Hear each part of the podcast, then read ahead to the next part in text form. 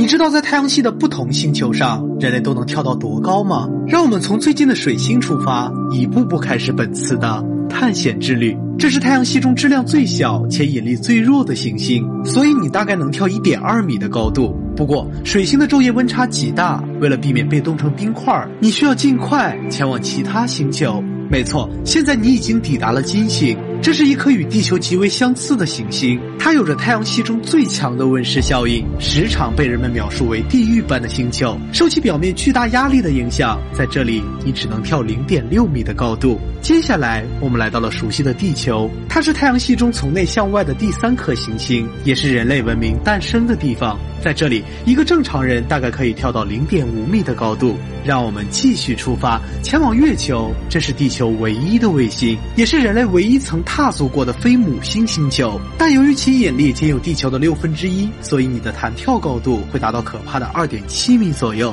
下一个目的地，火星，它是一个迷人的红色星球，也是人类太空移民计划的首选地。如果奋力跳起，你大概能跳到一点二米的高度。现在我们要去一颗奇怪的星球——谷神星。这是太阳系中最大的小行星，位于火星与木星之间。基于其引力较弱的影响，如果你在它的表面奋力一跳，甚至能轻松达到十六米的高度。继续向前，没错，我们已经抵达了太阳系中最大的行星——木星附近。它是一颗巨大的气态行星，没有较为坚固的表面。不过，木星的质量却比地球足足高出三百多倍，因此它的引力异常强大。假设你乘坐飞船来到其附近，就算拼尽全力，也只能跳零点二米的高度。接下来，我们来到了木星最大卫星木卫三的表面。虽说此星球的直径比月球都要大，但质量却异常的轻。得益于其液态金属核所产生的强大引力，你可以轻松跳到三米多高。让我们继续出发。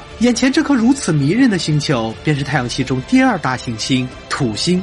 最特别的地方，便是围绕一圈的光环。这是由无数冰晶颗粒所组成的环形系统。虽说其体积异常庞大，但引力却与地球相当，所以你同样可以跳到零点四米左右的高度。接下来，我们抵达了它的一颗卫星土卫六。此星球表面充斥着大量冰晶物质，周围环境看起来极为朦胧，但是在地表下一百米深处，却隐藏着另一个海洋世界。最神奇的是，其火山喷出的不是滚烫的岩浆，而是各种冰晶颗粒。但由于其引力并不是太强，所以你大概能跳到三点三米的高度。没错，现在出现在你眼前的便是散发着奇怪味道的天王星。实际上，它的构造与木星极为相似，但此星球却是太阳系所有行星中温度最低的一颗，在寒冷的夜间甚至能达到零下二百二十七摄氏度。由于其引力稍微弱于地球，因此你可以跳到零点六米的高度。接下来，我们来到了极为梦幻的海王星，它与天王星一样，也是一颗冰巨行星。